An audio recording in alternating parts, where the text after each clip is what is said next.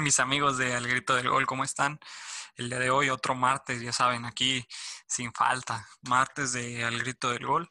Agradecerles mucho por volvernos a, a sintonizar en su preferencia en los diferentes espacios en los que nos tienen disponibles, como puede ser Apple Podcast, Spotify, Google Podcast, Anchor y muchos más que ustedes pueden descubrir, además de interactuar con nosotros en nuestro Instagram, que es al grito del gol con dos O.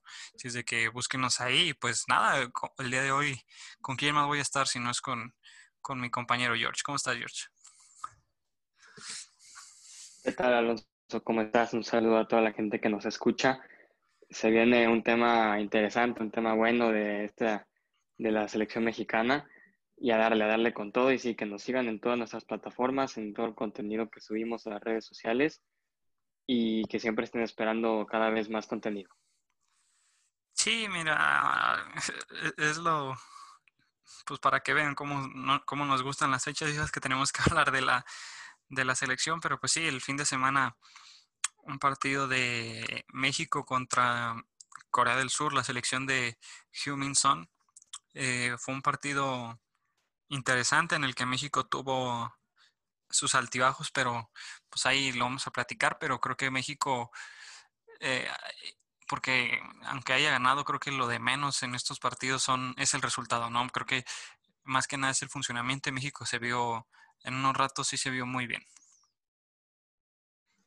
Sí, mira, yo creo que pues el planteamiento y todo el estilo de México a mí me gustó. Yo creo que es un equipo ofensivo, un equipo que busca la pelota y que busca la portería, que es muy frontal, que no se queda pues teniendo el balón sin ninguna, sin ninguna intención. Yo la verdad no tengo nada que discutir ahí en el estilo del Tata Martino. A mí me gusta mucho cómo juega la selección. El verdadero problema es la contundencia, ¿no? Em, entre el Lozano, entre Jiménez y entre el Tecatito Corona se fallaron al menos cinco oportunidades de gol muy, muy importantes. Y, y al final México sí, en tres minutos pues mete lo que no metió como en 60, 70 minutos y se termina yendo con la victoria, que es muy, muy importante, no solo en el tema de funcionamiento, sino también en el tema del ranking de la FIFA. Sí, mira, eh, en el fin de semana hubo mucha polémica porque no, no sé por qué hay tanta polémica si el ranking FIFA pues es algo establecido, no indica que, que esté eh, México a un nivel mayor de los que está, de las elecciones que está arriba, pero si quieres platicamos después de eso, pero sí, creo que México se vio bastante bien el fin de semana y me parece que hubo muy buenos jugadores y me gustaría destacar el partido de, de Raúl Jiménez, que pues sí, aunque falló una, una muy, o varias muy claras, creo que lo que le aporta a la selección no te lo puede aportar ningún otro jugador. Y es el clásico 9 que no nada más vive de goles, sino lo que genera los movimientos y cómo hace jugar a sus compañeros. Lo hace un jugador sumamente valioso tanto para la selección como para eh, en su club, en los Lobos, que ya vemos que es un titular indiscutible.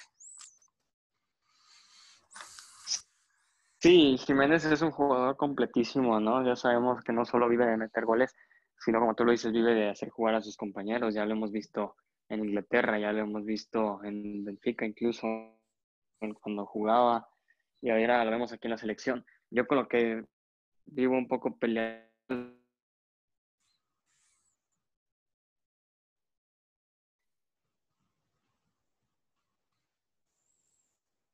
No, no, no, No, yo creo que es como cuando el Tinoli criticó al Chicharito, ¿no? Que si mejorara el porcentaje de, de, goles que tiene, jugaría en un equipo de élite. Yo pienso que esto, esta crítica también le, le, queda un poco a Raúl, porque sí es un jugador muy talentoso. Pero pues es que realmente yo lo veo más como un 9 que está para meter goles también y que de verdad no, no está metiendo los goles que debería de meter al menos en cantidad, ¿no? Porque no, no son pocas las que tiene. Yo creo que sí podrían incrementar su cuota goleadora, pero bueno, gran jugador, el que está. Y yo te digo, lo único que puede mejorar para, para aumentar su calidad.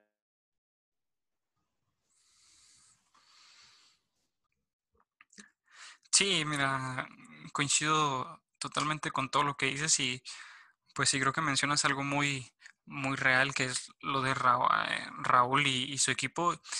Y pues mira, yo, yo creo que Raúl, si tuviera a lo mejor un poco más de gol, pues sí, totalmente de acuerdo. Estaría para un club de, de muchísimo más nivel.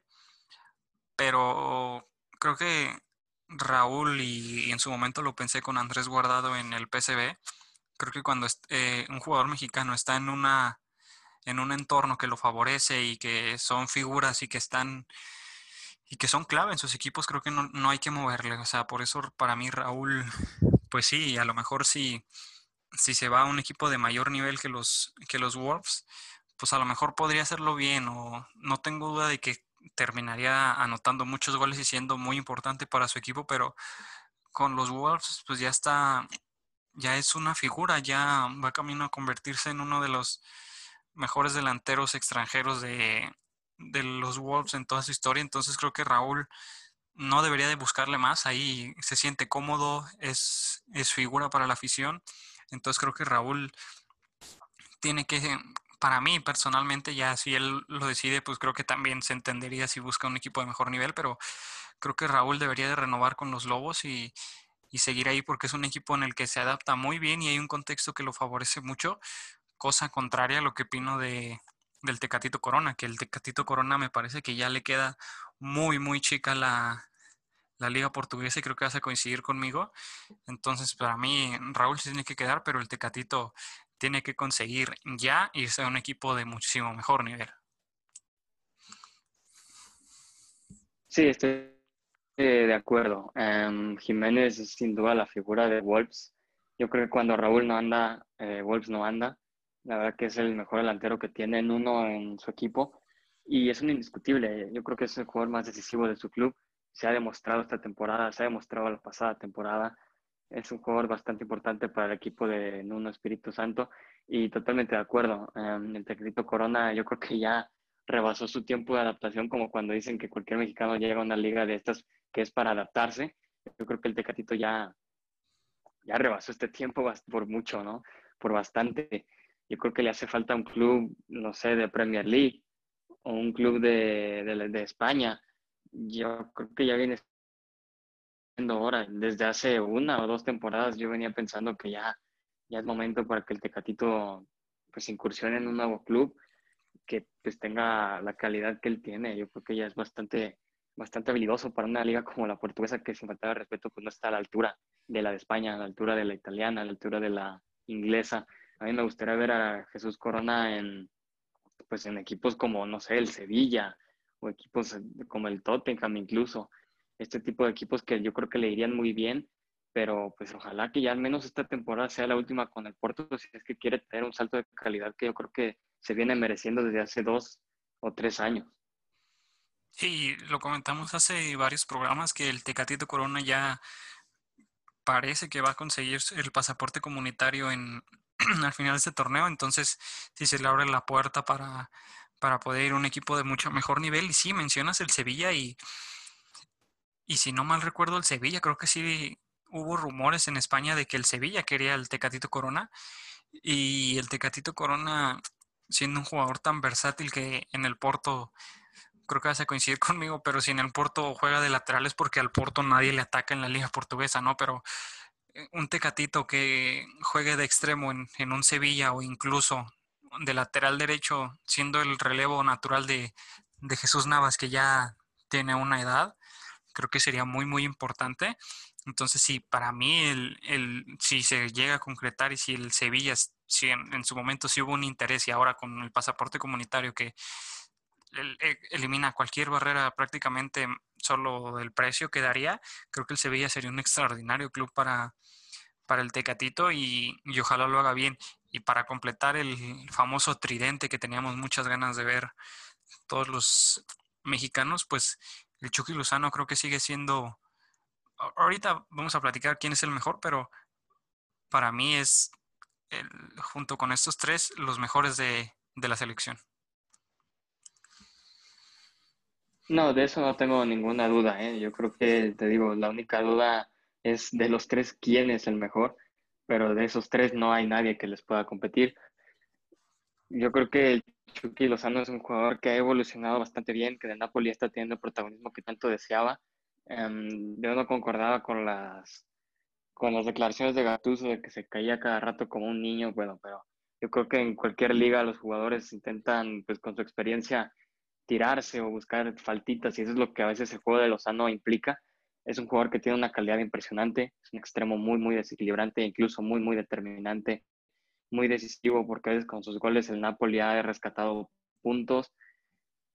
Es un jugador muy completo, yo creo que tiene incluso un juego, juego aéreo, a no tener una altura bastante considerable, pues a veces mete goles incluso de cabeza, una derecha muy venenosa, un desborde muy bueno asistencias también que ni se digan. Yo creo que es un jugador pues muy bueno para el Napoli y muy bueno para la selección. Yo creo que ha, hecho, ha cumplido mucho con, con la labor en, en, México.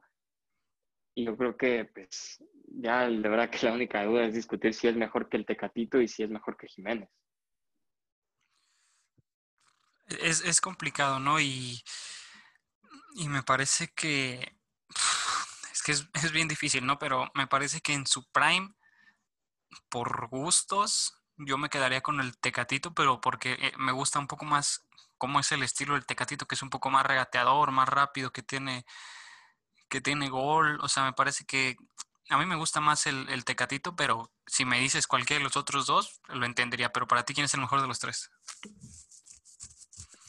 Mira, yo creo que sería, es que a mí me encanta Raúl Jiménez, verdad me gusta su estilo mucho porque pues es un 9 muy completo, es un 9 que no nomás te ofrece lo que cualquiera y pues es que compite contra otros 9 pues buenísimos, ¿no? O sea, como Harry Kane, como pues incluso Firmino, como el Kun Agüero, o sea, compite con delanteros de élite que están en la misma liga y que le compiten en toda la temporada por, por ver quién es el máximo goleador y Jiménez se ha hecho un lugar ahí, o sea, de los mejores delanteros de la liga, no solo extranjeros, los mejores delanteros de la Premier está Raúl Jiménez, sin ninguna duda. También compite con Jamie Vardy, o sea, son, son delanteros impresionantes que yo creo que la diferencia con el Tecatito sería esa, ¿no? Porque compite realmente Corona con, pues yo creo que con nadie. la verdad no veo a alguien de la, pero para empezar, no veo mucho yo la, la liga portuguesa y no me quedaría ninguna duda si dijera que Tecatito es de los mejores en su posición.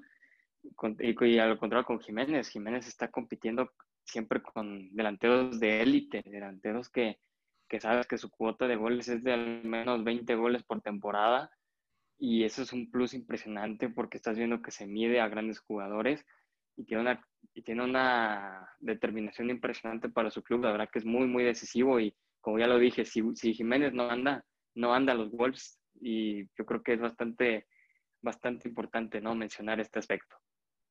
Sí, de acuerdo. Y ahorita que decías, si Jiménez no anda, no andan los Wolves, pues ya lo vimos en la Europa League pasada, ¿no? Que Raúl Jiménez falló el penal contra el Sevilla y pues los Wolves se cayeron y pues ni no, no, no significó mucho más para el Sevilla. Pero sí, lo dices y yo tampoco, la realidad es que no, no veo la liga portuguesa, pero cada semana vemos un video de, que el Tecatito o anotó un golazo de una asistencia o hizo algo sobresaliente en la liga, pero pues sí, yo confirmo y sigo pensando que ya le queda muy, muy chica y con, con el, una parte de desconocimiento, pero creo que si alguien me dice que el Tecatito es el mejor jugador de la liga portuguesa, no tendría ninguna duda. Entonces, pues sí, ojalá el Tecatito salga de, Portugal ya. Pero, y, comentarte también, el fin de semana me deja muchas dudas también un poco en la defensa y se me aclaran todas las dudas que tiene en la portería porque Hugo González no es un jugador para, para selección. Me parece que el primer gol pues se lo come prácticamente y pues bueno, no sé qué opinas tú sobre la actuación de Hugo González. Sí, estoy de acuerdo. Yo creo que Hugo González no es el portero titular idóneo para la selección mexicana.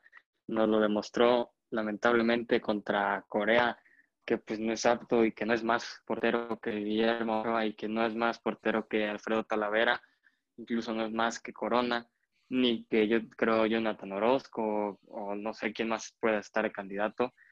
Yo creo que pues lamentablemente yo no lo, no lo tengo como mis porteros favoritos a Hugo González. De hecho, cuando lo vi, dije, pues la verdad, ¿qué hace Hugo González de arquero de la selección? Lamentablemente falla en los goles de Corea. Yo creo que en ambos goles se queda pues, equivocado, ¿no? Yo creo que pudo haber hecho mucho más. En el primer gol, sí lo, lo vemos, la definición del coreano, pues no era suficiente para que entrara a la portería porque estaba bien colocado González, pero se le va el balón en las manos. O sea, como que le brinca o se las dobla. Y yo creo que sí hay mejores porteros que él. Ya los he mencionado. Está Alfredo Talavera, que ha sido el mejor arquero de, la Liga Mexicana en esta temporada. Guillermo Ochoa, que para mí ha sido el mejor portero de México en los últimos 10 años. Y, Jesús Corona, yo creo que no hay mejores porteros que ellos para la selección. Y que González, pues yo creo que no. No, no, da, no da la talla para ser el arquero titular. Sí, por eso Hugo González, recordemos que ha sido muy criticado también en, Monterrey.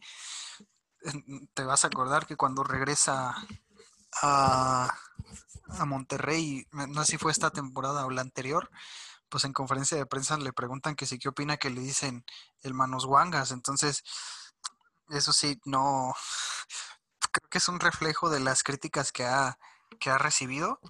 Y pues bueno, ojalá Ah, y mencionas antes de que se me olvide, Memo Ochoa, el mejor portero de la historia de este país. Eh, no creo que de los últimos 10 años, porque ese es un debate también que se hace en Twitter cada, cada semana, pero a mí me parece que Memo Ochoa ha sido infinitamente mejor portero que, que Jorge Campos. Jorge Campos creo que se le tiene muy alto por todo lo que significó, por todo el valor mediático, pero yo he visto partidos de Francisco Guillermo Ochoa y me parece que no hay, no he visto ningún portero mexicano a ese nivel. Sí, mira, yo quería, yo lo dije así los últimos 10 años porque no quería entrar en ninguna clase de polémica, pero sí, estoy totalmente de acuerdo. Yo por no querer entrar en polémica, pero sí pienso lo mismo, de que Guillermo Ochoa es el mejor portero que México ha dado en toda la historia porque tiene una mejor trayectoria que Jorge Campos, porque me parece que ha tenido mejores actuaciones que Jorge Campos, que quien diga que Campos era delantero y, Ochoa no, y que Campos era goleador y que Ochoa no, pues eso es una, una cosa muy absurda, un argumento para nada válido, porque estamos hablando de quién defiende mejor la portería. Y me parece que Guillermo Ochoa en, en el arco en mundiales ha sido el mejor jugador de la, de la selección para mi gusto. Em, claro que eso habla muy mal de la defensa que México ha tenido últimamente, pero pues es que Ochoa ha sido realmente un muro en, los mundiales con México y se tiene, se tiene bien ganado este, este puesto de mejor arquero de la historia porque pues también vemos en qué equipos ha incursionado cada uno y Guillermo Ochoa con un equipo que en el que ya jugó pues le gana a todos los de Jorge Campos que terminó también jugando en Estados Unidos, en el, no sé si en Chicago, y luego jugó en Puebla, y luego en Atlante, o sea, en equipos que pues ya no eran realmente clubes de mucha envergadura, o sea, yo creo que ahí no hay, no hay nada de argumentos y, ha sido, y Ochoa ha sido un portero que sí, no, no ha podido tener la titularidad que haya deseado o que sí ha recibido muchísimos goles, pero me parece que es muy, muy superior a Campos en sus actuaciones y en su trayectoria. Yo creo que no, no debería haber discusión. Yo creo que Campos por el cariño y Campos por lo mediático, por el, lo buena onda que se ha demostrado y por sus uniformes, es algo que mucha gente cree que ya es mucho mejor que Ochoa y yo creo que es un argumento la verdad que nada válido. Sí, no, me da mucha risa cuando se señala para decir a que, Jorge Campos fue mejor portero porque jugaba delantero. O sea, pues con todo respeto, pero pues que tiene que ver una cosa con la otra, ¿no? Es como, o sea, es como quien dice que Sergio Ramos es el mejor jugador, de el mejor defensa de la historia porque anota goles. O sea, no me parece que, que el trabajo de un defensa sea anotar goles y si lo hace es un plus, pero si a mí Sergio Ramos me parece el mejor defensa de la historia es por lo que ha significado a nivel defensivo, pero sí, es un ejemplo también muy, muy claro. Y para regresar ya al tema de la selección, Pues creo que el Tata Martino, partidos como estos en los que se enfrenta a rivales de no de nivel top mundial, pero rivales de muy buen nivel, pues creo que le da mucha credibilidad a su proyecto y, y el que el aficionado vea estos resultados le da un respaldo al Tata Martino que creo que nunca había visto con un entrenador de la selección mexicana. Sí, estoy totalmente de acuerdo. A México siempre le ayuda a este tipo de partidos porque son, como tú lo dices, rivales de buen nivel y, enfrentarse a rivales de, nivel, de buen nivel, pues primero es muy bueno y después dominar este tipo de rivales es buenísimo. Y la verdad que el Tata Martino ha hecho ambas cosas. Muy, muy pocas veces esto se ve con, con algunos técnicos en la selección, muy, muy pocas veces, por decir nunca. Yo creo que este tipo de enfrentamientos ayuda mucho a México en su calidad para elevar su juego y, y pues ya lo, ya lo he dicho para el ranking de, de, FIFA y más que nada pues para que vean que la selección de México pues está dando un golpe de autoridad y está haciendo que todo el mundo voltee para que digan pues que México es una, una selección a la cual se debería de respetar y a la cual se debería de valorar porque el Tata Martino lo está haciendo así, está haciendo un extraordinario trabajo. Yo creo que desde que llegó Martino yo, yo supe que iba a ser una gran elección, que fue una gran decisión de, de quien maneja la selección mexicana. No, no había un mejor candidato que el Tata. Yo creo que lo ha hecho bastante bien y se ve reflejado en los resultados y se ve reflejado en el juego, que sí falta contundencia, pero pues al menos hay, hay jugadas, ¿no? Hay mucha generación, hay mucha creación, mucha imaginación. Tal vez sí, la defensa, pues sí, a veces hay muchas, muchos descuidos, ¿no? Pero pero al menos se ve que esto se compensa con la, con la generación de jugadas, esto se ve con la, con la creación, con la elaboración, con un buen sistema. Yo creo que eso el Tata Martino lo ha, lo ha hecho, lo ha sobrellevado muy bien. Yo creo que no, no creo que ahorita tenga algún, no sé si algún, algún rival, ¿no? O sea, alguna persona en el periodismo que esté en su contra, ¿no? Algún demeritador o alguien así, no creo. Yo creo que todos estamos en su barco porque pues nos, nos ha ganado, ¿no? Yo creo que con sus resultados, con su nos ha, yo creo que se ha llevado mucha parte de México en su barco. Sí, es un trabajo que es convencer y cuando, y cuando convences a, al público en general, pues tienes el respaldo. Creo que fue uno de los grandes problemas que tuvo el, el proyecto de Juan Carlos Osorio, que después del 7-0, es algo que yo siempre te he mencionado y no sé si lo he mencionado este, en, el programa, pero me parece que después de la derrota de contra Chile, el proyecto de Juan Carlos Osorio se perdió toda la credibilidad y, me parece que se fue muy injusto porque el proyecto de Juan Carlos Osorio sacó resultados extraordinarios, o sea, esa victoria en Estados Unidos después de un montón de años que no se podía, se calificó muy bien al Mundial y pues ahí está la victoria contra Alemania. Y yo siempre lo voy a decir que Juan Carlos Osorio el único error, o de los únicos o pocos errores que tuvo Juan Carlos Osorio, fue darle el gusto a la, a la prensa y a la afición en el partido contra Suecia, porque en el partido contra Suecia fue cuando hizo lo que la gente le pedía que hiciera, o sea, cambió de su idea y cambió de su perspectiva y modificó y, no se murió con la suya. Entonces ahí fue esa derrota, porque sí, estoy 100% seguro que si Juan Carlos Osorio hubiera salido con la misma idea con, y con, pues, con su misma mentalidad y su misma forma de jugar como la venía haciendo todo el proceso, México hubiera ganado ese partido, México hubiera pasado primero y México estoy casi seguro que contra Suiza hubiera sido un partido muy a modo para que México pudiera llegar al quinto partido. Pero bueno, ese es un, ese es un tema ya, ya pasado, pero bien lo dices, cuando, cuando un entrenador tiene el apoyo de la afición y de la prensa, tiene muchísimo crédito.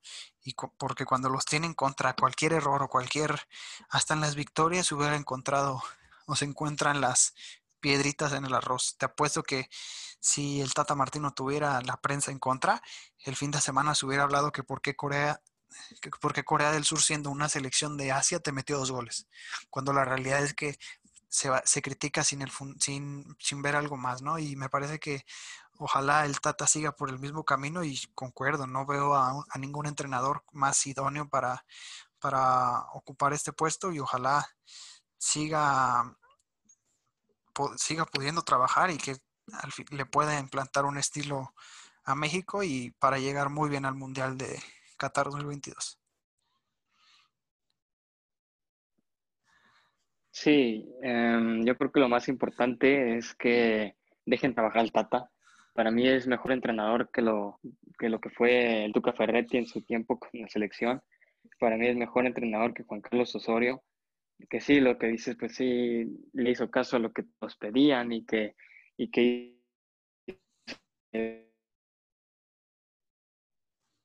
termina eliminando el mundial. Yo creo que nadie puede discernir de esto porque era obvio que contra Brasil se iba a perder. Lo que tenía Osorio era que sí, tenía mucha efectividad, pero no tenía un juego muy convincente, que hacía cambios raros, que hacía tácticas de rotación y todo eso, que no tenía un once fijo y era lo que a muchos no les gustaba. No tenía un estilo fijo y era lo que pues a la mayoría de la afición tampoco le fascinaba Ahora con el Tata Martino, pues sí, está la prensa, está el jugador, la afición, y es más fácil, es más fácil sobrevivir esta afición. Eh, pues vemos también, como tú lo dices, Osorio, pues cada partido era una presión inimaginable, que si de Andrés Marín, que si de José Ramón, no lo odiaba, ¿no? Juan Cambios Osorio, incluso decían que si perdía o que para cambiar otra lo que se merecía. No recuerdo ese tipo de que, por ejemplo, contra Portugal, ¿no? equipo que tenía Cristiano Ronaldo, con se perdido.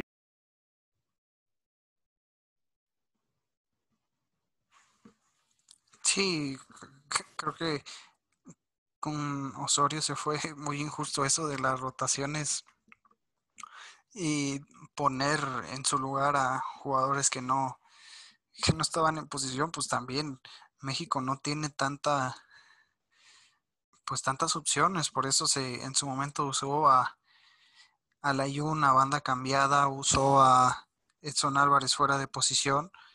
Por eso creo que si Juan Carlos Osorio hizo esos cambios de posición, esas famosas rotaciones, fue, fue por necesidad más que nada y, que yo recuerde no pues no hubo cambios raros o sea al final pues son jugadores que por necesidad tienes que poner ahí y, pues es por tu estilo o sea para mí también no llamó en su momento uno de los grandes ¿cómo se dice? de los grandes señalados de no haber ido pues eran los laterales que en su momento de Atlas y de León, Fernando Navarro y Madueña, pero pues si a Osorio le importaba mucho el juego aéreo, pues no podían ir y pues así son las ideas del técnico y se tienen que respetar, pero por, creo que Juan Carlos Osorio usó y tuvo que improvisar por, pues porque México no tiene tantas opciones en esas posiciones en las que tuvo que modificar.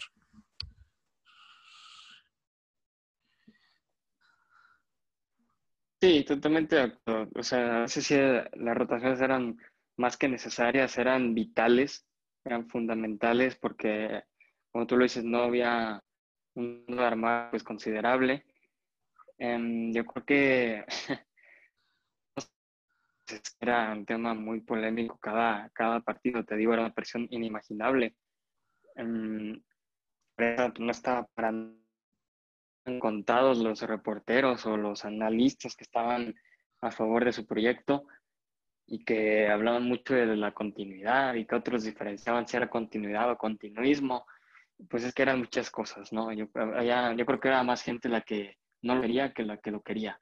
Mm, me parece que no me vas a discutir ese punto, ¿no? Porque la verdad, pues eran, es una minoría el sector que sigue al menos extrañando Osorio y el sector que lo defendía a muerte, porque pues a veces simplemente cualquier equipo cuando no se juega bien, a pesar de los resultados, siempre viene la crítica y tú y yo lo conocemos de primera mano con Atlas, que el profe Cruz pues había efectividad, pero no se jugaba bastante bien y como toda la afición estaba enojadísima con, con, Guadalupe, Guadalupe, que ya te vayas, no me acuerdo el cántico que le hacían y nos tenía siempre en liguilla, dos veces nos tuvo en liguilla seguida y, y a pesar de, de su funcionamiento malo, pues tenía efectividad, mismo como Carlos la crítica venía porque no se jugaba bien, pero venían los, los resultados y eso era algo que la gente no veía.